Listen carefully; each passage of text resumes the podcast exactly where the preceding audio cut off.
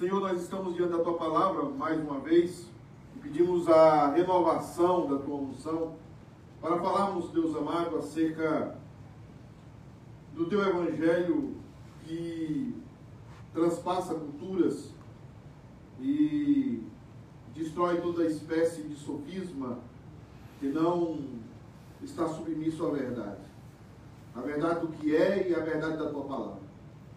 Pedimos, Deus amado, que o Senhor fale ao coração do teu povo, ao coração sedento, ao coração que deseja escutar a tua palavra. Nós pedimos, Deus amado, que o teu Santo Espírito aplique essa palavra no coração das pessoas que precisam, necessitam se alimentar hoje, como eu disse, para que vayam para suas casas de forma abastecida, com a alma cheia, para que Deus amado, a, a bênção do Senhor seja sobre a vida de cada um deles. Em nome de Jesus é que eu te peço, amém.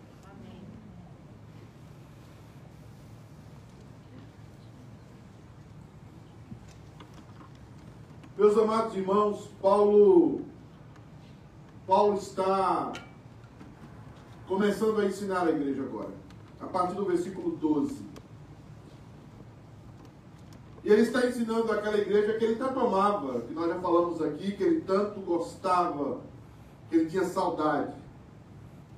Paulo passa a trabalhar naquela igreja agora algo sublime e algo que é ensinado desde as primeiras páginas da Bíblia. Algo que é ensinado desde os primeiros versículos. Que as coisas ruins, as coisas, as tragédias,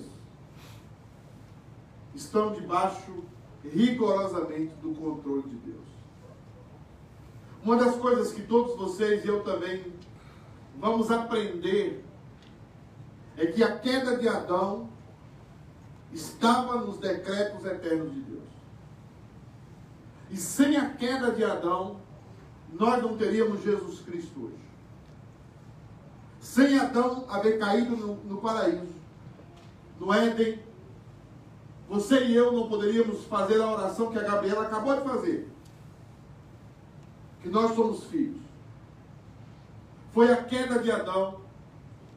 Foi todo o problema suscitado por Adão culpa dele, erro dele, mas que trouxe na história um plano maravilhoso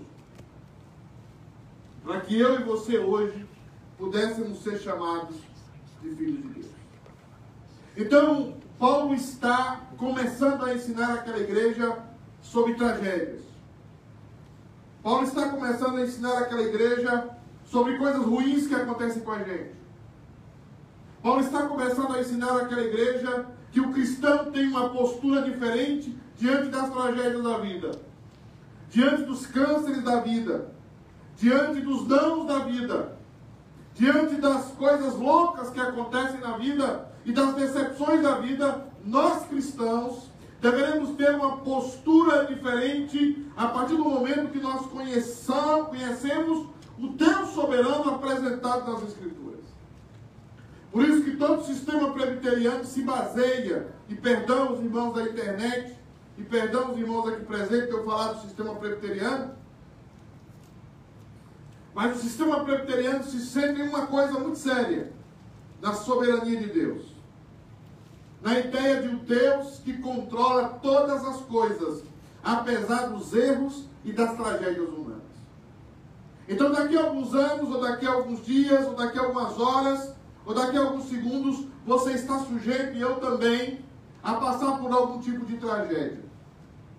Essa semana eu abri o Facebook e a esposa de um amigo meu, de pastor no Brasil, a mulher tinha menos de 40 anos, ela foi no hospital, diagnosticada com Covid. 14 horas depois ela estava morta. Deixou dois filhos. O pastor tem que comunicar essa igreja comunicar aos amigos as tragédias, as lutas. E Paulo quer começar o versículo 12 dizendo àqueles irmãos que estavam abatidos, que estavam tristes, que eram imaturos diante das loucuras da vida e das tragédias da vida, como alguns de nós que estamos aqui, ou alguns de nós que nos assistem, que estão na igreja quando tudo está bem, que estão felizes quando tudo está bem. Mas quando Deus está forjando um filho seu, Ele o forjará em meio às tragédias, em meio às lágrimas, em meio à dor.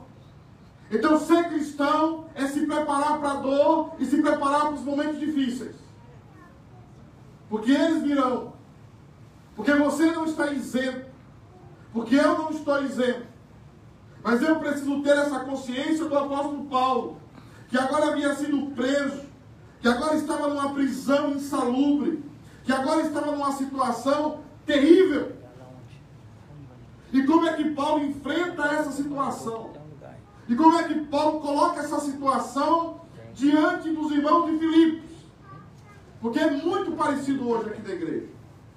O que é muito parecido hoje é que nós estamos bem, estamos felizes, estamos sorrindo, até o momento que aparece o câncer. Até o momento que aparece a morte passageira dessa vida. Até o momento que nos decepcionamos, nos decepcionamos com alguém. Aí tudo muda. E é isso que o apóstolo Paulo quer cravar no coração daquela igreja, que as coisas terríveis que haviam acontecido com ele, a sua prisão injusta, ele agora estava preso por mentiras, por injustiça de alguns irmãos. Que aquelas coisas que haviam acontecido com ele, com ele têm contribuído para o progresso do Evangelho. Tem contribuído para o progresso do Evangelho. E ele continua no versículo 13: De maneira que as minhas cadeias em Cristo se tornaram conhecidas de toda a guarda pretoriana e de todos os demais irmãos. O que está acontecendo isso? É porque deu um pau no seu, no seu coisa ali, travou, não, não... eu tive que botar o meu, mas tem pouca bateria. Desculpa. Então vamos esperar, né? Porque eu não dou conta com a minha, com meu, com a minha dislexia, eu, não é digressão, não sei como é que fala, Fabiano tem um nome técnico. Eu não consigo pregar enquanto vocês estão mexendo aqui. Parece que eu estou querendo suicidar. Desculpa aí. Sobreviveu agora? Yeah. Tem que botar dentro de Tá você. carregando? Yeah. Beleza. Então vamos tentar concentrar agora, né? Enquanto eu estou olhando para eles assim, esse cabo azul deve ser do Cruzeiro, né?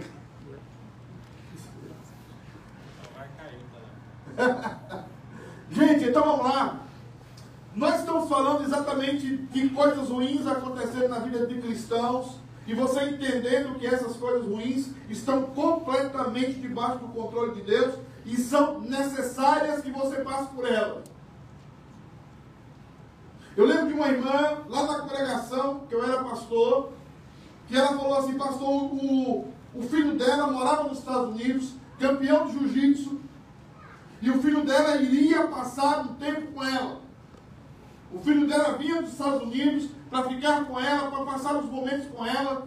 E ela estava muito alegre, veio na igreja, deu o seu testemunho na igreja, falou na igreja que o filho iria passar aqueles dias com ela. Ele viria dos Estados Unidos, ele, ele, ele, ele era junto com a família Grace. Quem sabe que é a família Grace? É a família que começou praticamente o MMA, jiu-jitsu nos Estados Unidos. E ele era o campeão e o filho dela. E ela estava muito animado e recebeu o seu filho. E foram para as praias. E foram curtir aquele momento. Sabe o que aconteceu? Um raio caiu na cabeça do menino e o menino morreu. Você imagina aquela irmã no próximo domingo. Eu fui visitar aquela irmã e ela dizia para mim, eu tenho ódio de Deus. Eu tenho raiva de Deus. Como é que você se comportaria numa situação dessa? Como é que eu me comportaria numa situação dessa? De pegar Pedrinho nos braços sem vida. De pegar Felipe nos braços sem vida. Como é que você se comportaria? Como é que estaria o seu coração? Se tem um nível que eu estou falando aqui de cristianismo, eu estou falando num nível muito alto. estou falando que Paulo quer ensinar para aquela igreja e é aquilo que todos nós estamos sujeitos a passar. Ele está dizendo claramente: as coisas que me aconteceram, eu quero que vocês fiquem sabendo que as coisas que me aconteceram têm antes contribuído para que o evangelho cresça. Então, deixa eu dizer uma coisa para você. Olha para mim. O seu sucesso profissional, o seu sucesso familiar, não deve ser superior do que o sucesso do Evangelho. Se Deus quiser fazer com que você fala meu Deus, eu não consigo conjugar a palavra falir. Que você fala, fala. Acho que vem a falência. Tem que ser. Se você tiver que vir à falência para o progresso do Evangelho, você vai para a falência. Se você tiver que perder um filho, uma filha, pelo progresso do Evangelho, você vai perder.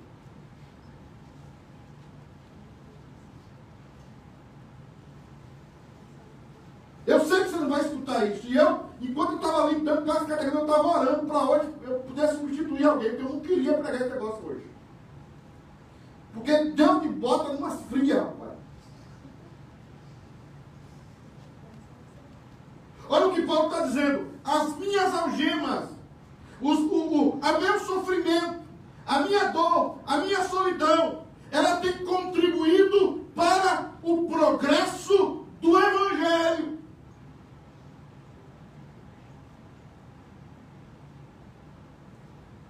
Eu uma vez fui conversar com um presbítero homem de Deus, de oração, homem, homem diferente.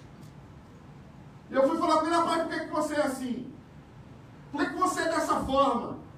Ele falou, vem ver. O filho dele vivia nas drogas, o filho dele batia na mulher, o filho dele tinha que se suicidar várias vezes. Ele falou assim, pastor, tem dia que eu viro a noite orando. Tem dia que eu não durmo. A tragédia do filho dele levou a ele construir um homem diferente, diferenciado, para o progresso do Evangelho. Então, as coisas terríveis que nos acontecem, se Deus quiser que você venha a falir, se Deus, quer, se Deus quiser que você perca a saúde pelo progresso do Evangelho, você vai perder e eu também. É por isso que essa palavra é profunda. É por isso que Paulo está começando a ensinar aquela igreja, porque aquela igreja estava triste, porque Paulo estava preso, e era ruim mesmo. E Paulo não gostava de estar preso. Paulo não era um masoquista. Paulo não era alguém que gostava da dor, da prisão fedorenta, de comer a lavagem. Paulo não gostava daquilo.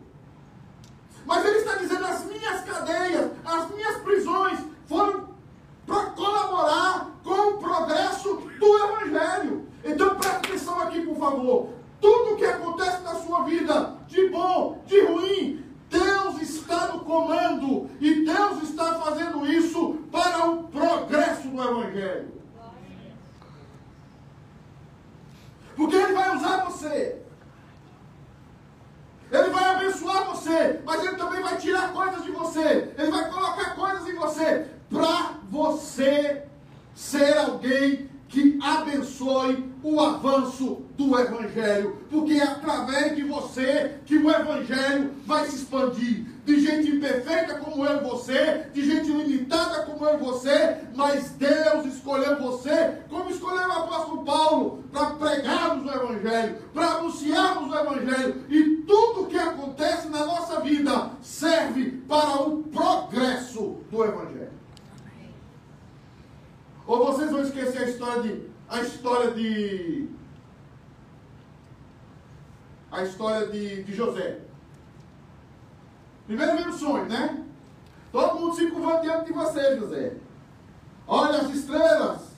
Olha o feixe. Aí daqui a pouco José é o quê? Vendido como escravo. Tragédia. Eu vou fazer uma evidência aqui que o Iraci vai ficar com mim, eu vou fazer. Um dia eu fui na casa do Iraci, eu lembro. Iraci, eu estou embora, estou indo para a Flórida. Não sei se você lembra disso. Rapaz, dentro de mim tem uma revolta. Mas depois não vai. E Leandro me cutucando debaixo da mesa, chutando minha canela. Falei, Deus não vai deixar sair. Mas eu não falei aqui nem de mim, não. Aquele, naquele momento eu estava peteca. Modo peteca. Falei, não vai. E depois o problema, o negócio dele desencadeou assim, ó. Deus fez, uh, fica. Porque as algemas, as prisões, os planos frustrados, é Deus dizendo o que, meus amados? Não! A sua vida é para o progresso do Evangelho. A sua vida é para o progresso. Às vezes Deus vai moer você para transformar você num presbítero, transformar você num diácono, transformar no livro da igreja. Ele vai moer você. E ao moer você, ele está gerando um homem de Deus, gerando uma mulher de Deus. Porque as coisas que acontecem na sua vida, as coisas que acontecem no seu viver diário, são para o progresso do Evangelho, porque a sua vida agora está nas mãos de Deus. Paulo está ensinando isso àquela igreja. O seu prazer, o seu sucesso pessoal não é maior do que o progresso do Evangelho. Porque o progresso do Evangelho, pode passar aí, as, as partes de baixo, o progresso do Evangelho é imparável. A prisão de Deus, às vezes a gente está preocupado com a igreja. E eu também fico, eu fico mais que vocês.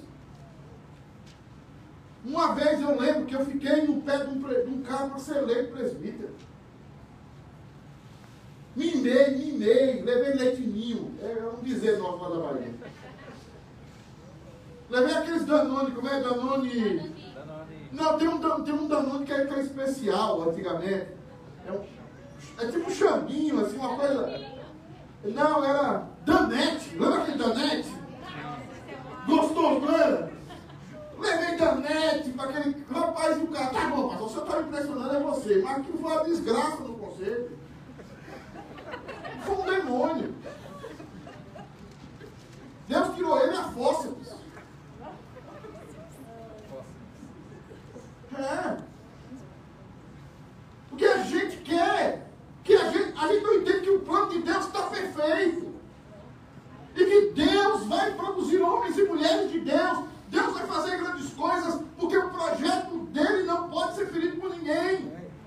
Tem gente que passa pela dor e se revolta. Tem gente que passa pela dor e fica melhor. Tem gente que passa pela perca e fica uma pessoa completamente transformada, distante. Tem gente que passa pela perca e vira um homem de Deus, uma mulher de Deus. Paulo está dizendo aqui: as coisas que me aconteceram, as minhas cadeias, serviram para quê? Para que ele pregasse o evangelho para a toda a guarda pretoriana e também todo mundo da família da guarda pretoriana. Gente, quantas pessoas ouviram o evangelho através do apóstolo Paulo, através das prisões e das cadeias de Paulo? O plano de Deus na sua vida é perfeito.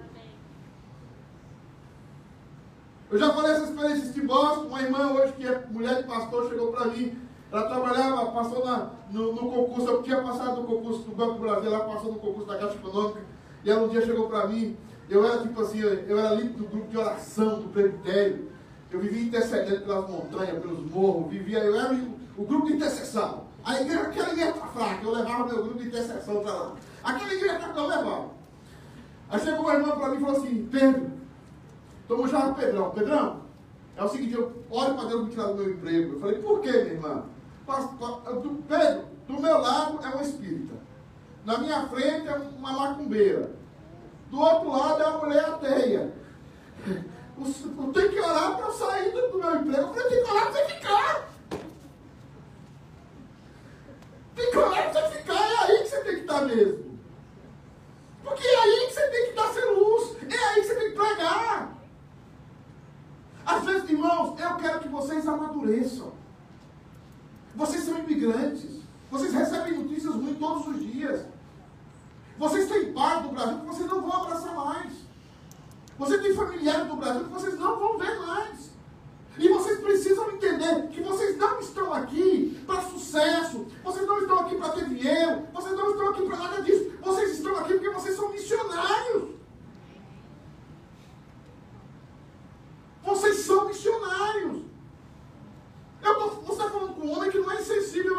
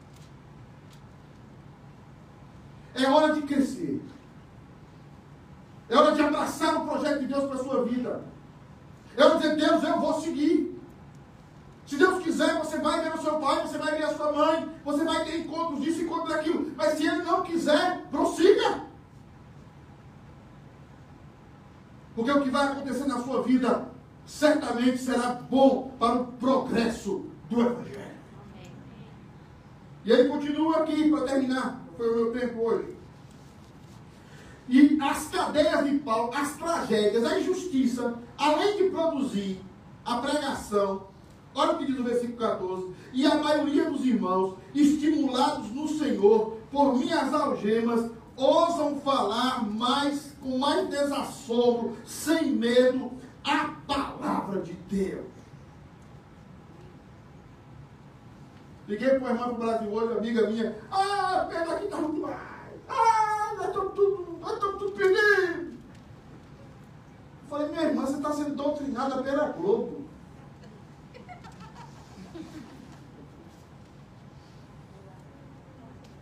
Sabe aquele sentimento da pessoa que pensa que tudo está fora de lugar? Deus pega, escuta aqui, gente, você está aí. Deus pega o melhor missionário dele, o homem mais capaz, o homem mais extraordinário, o homem que falava todas as línguas do império, o homem que conhecia todas as culturas do império. E sabe o que Deus faz com esse homem? Prende. Joga na cadeia.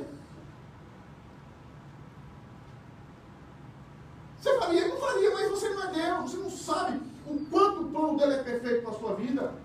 Você não sabe quando ele diz um não para você, o quanto coisa boa ele tem para você.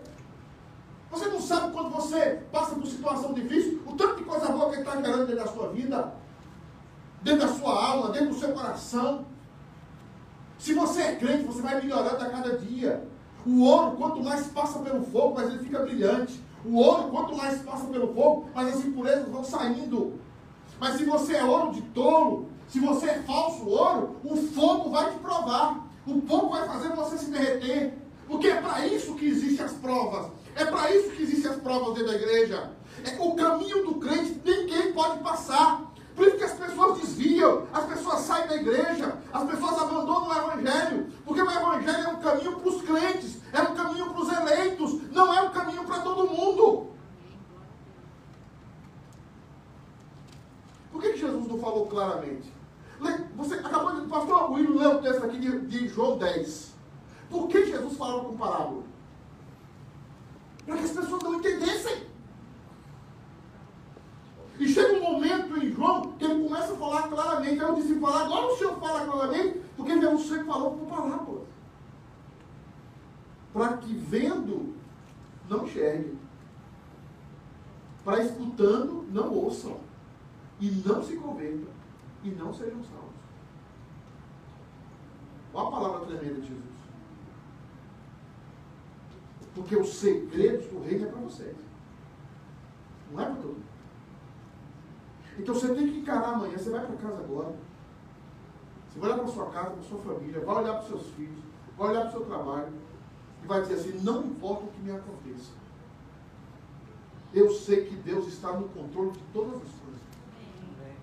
Não importa as situações que eu vou passar.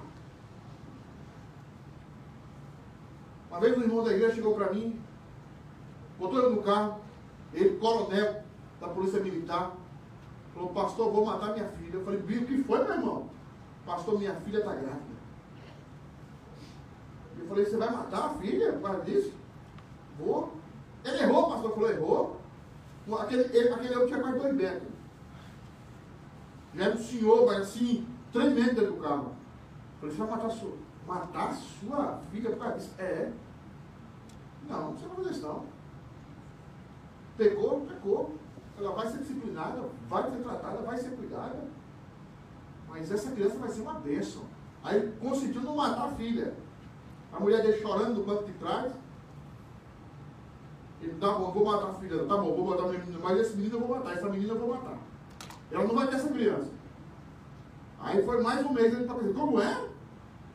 Aí teve um dia, eu também, eu também tenho meu limite, eu tenho meu dia de doido.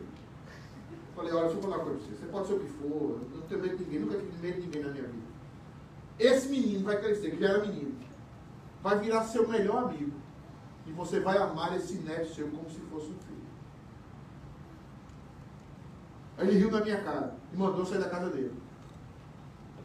Aí passou um tempo, teve uma criança. Eu saí, vim para o Chile. Depois vim para cá. É, é, vim para o Chile, voltei para o Chile de novo. Fui para o Brasil, voltei de novo, vim para cá. Esses dias ele me liga e fala, é pastorzão. Fala, quem está falando? É fulano. Falei, coronel, o que, que você está fazendo? Quer vir aqui para Unidos passar as férias? Falei, eu estou ligando para dizer para o senhor que o senhor é um profeta miserável. Ele falou, eu falei, o que foi, rapaz? Pessoa que eu mais amo é meu neto.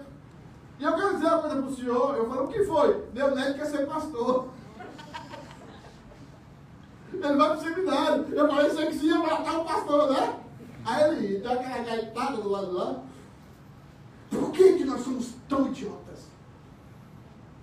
Por que nós somos tão tapados? Nós somos mais do que vencedores.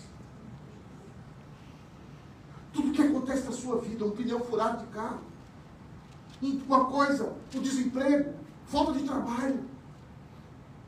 Tudo que acontece na sua vida está debaixo do cuidado e da proteção de Deus. Porque Deus assumiu você como filho. E agora Deus vai cuidar de você. Deus vai cuidar de você porque você é dele. Você pertence a Ele. E Ele vai trabalhar com você, e Ele trabalha com cada um de nós de forma perfeita. E vai nos gerar grandes homens e grandes mulheres de. Amém. Porque Ele é bom. Porque os processos da vida são assim mesmo. Esses dias eu estava conversando com a Fabiana. E eu falo, Fabiana, Deus tirou você. Eu comecei a namorar com a Fabiana, toda a igreja se revoltou por mim, porque a Fabiana morava no buraco. Lá em São Paulo. Eu até comecei com ela será que estávamos lá, lá no Sul? Lá onde você morava? Na casa que você morava? Que o banheiro era do lado de fora da casa. Eu conversava com ela, eu falei, olha o que Deus fez com você. Olha de onde você saiu. Olha as transformações que Deus fez na sua vida. Olha as lágrimas que você derramou, as dores que você passou. Tudo que acontece na sua vida é um progresso do Evangelho. É para Deus abençoar você. Não reclame de nada, não murmure. Estava escutando a live hoje da Sandra. Agradeça. Seja diferente. Chegou a hora de crescer. Chegou a hora de amadurecer. Chegou a hora de virar um homem ou uma mulher diferente. Para que em você e na minha vida o nome do Senhor seja glorificado. Para que a glória do Senhor resplandeça sobre a sua vida. Porque Deus sabe o que Ele está fazendo. Deus sabe por que Deus deu, a você esse esposo. Deus sabe porque deu a você essa esposa. Deus sabe porque deu a você esse filho. Deus sabe porque deu a você essa situação. Você é dele. E tudo que acontece na sua vida contribui para o seu bem e para o progresso do Evangelho. E eu quero terminar, para a gente orar, falando de. Não posso terminar sem, até anotei para falar aqui, eu não posso terminar sem falar de Lázaro. Eu tenho que falar de Lázaro. Porque a casa de Lázaro, Marta e Maria, era a casa que Jesus ficava. Quem é de Minas sabe a casa onde ele pousava. Não é isso que fala em Minas? Uhum. Hã? É assim? E Jesus está indo para Betânia. E alguém acompanha Jesus sem fôlego. Mestre, Lázaro a quem tu amas está o quê? Enfermo. Enfermo. O que, é que Jesus faz?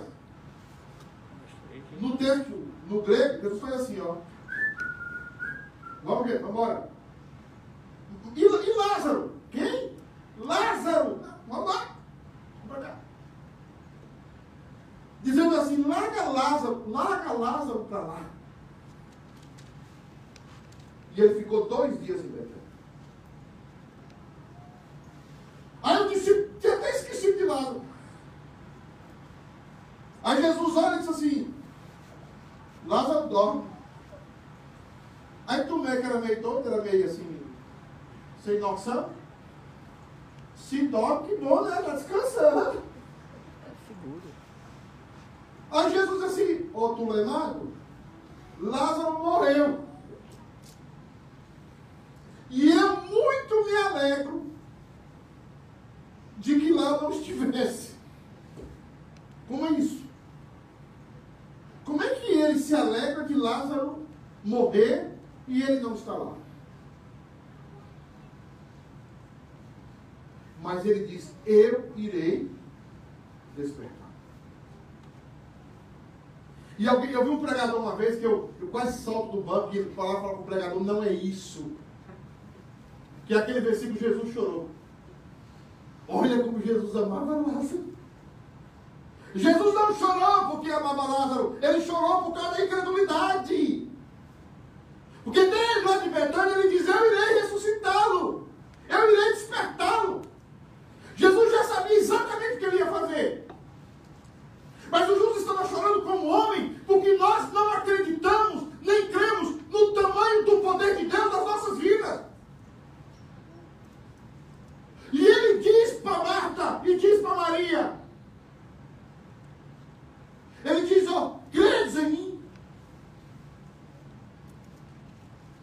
Credes que teu irmão vai ressuscitar? E Marta e Maria dizem, cremos no último dia lá. E Jesus disse, não, eu sou a ressurreição e a vida. Quem crê em mim, ainda que morra, viverá. E ele pergunta, onde o colocaram? Onde é que está ele?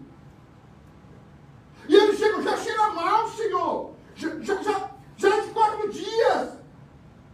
Por que, que o Senhor quer saber onde ele está? Irmãos, desde que Jesus recebeu a notícia que Lázaro estava doente, Jesus já sabia que ele ia morrer, que ele ia ficar quatro meses, ele já cheiraria mal. Jesus já sabia de todas essas coisas. O que ele quer ensinar para nós é que na nossa vida tudo está debaixo do controle dele. Na nossa vida, tudo está debaixo da mão dele. Cada lágrima que você derrama, cada sorriso que você dá, tudo está debaixo do controle dele. Porque ele está construindo um homem de Deus, uma mulher de Deus, um filho, uma filha. Ele tem um projeto maravilhoso para você. E esse projeto é infalível. Lázaro, sai, Lázaro. Lázaro, vem para fora, Lázaro! E todos foram obrigados a ver o desfecho perfeito do plano perfeito de Deus. É hora da gente se levantar. É hora da gente ter maturidade. É hora da gente se tornar homem e mulher de Deus. E saber que todas as coisas, boas e ruins, que passam na nossa vida, são para que nós sejamos cada dia transformados em homens e mulheres de Deus para o progresso do Evangelho. Amém? Amém. Alguém tem mais algum pedido especial para passar aqui para frente para a gente orar? Você quer falar? Aqueles que podem falar. Pode passar, Sandra.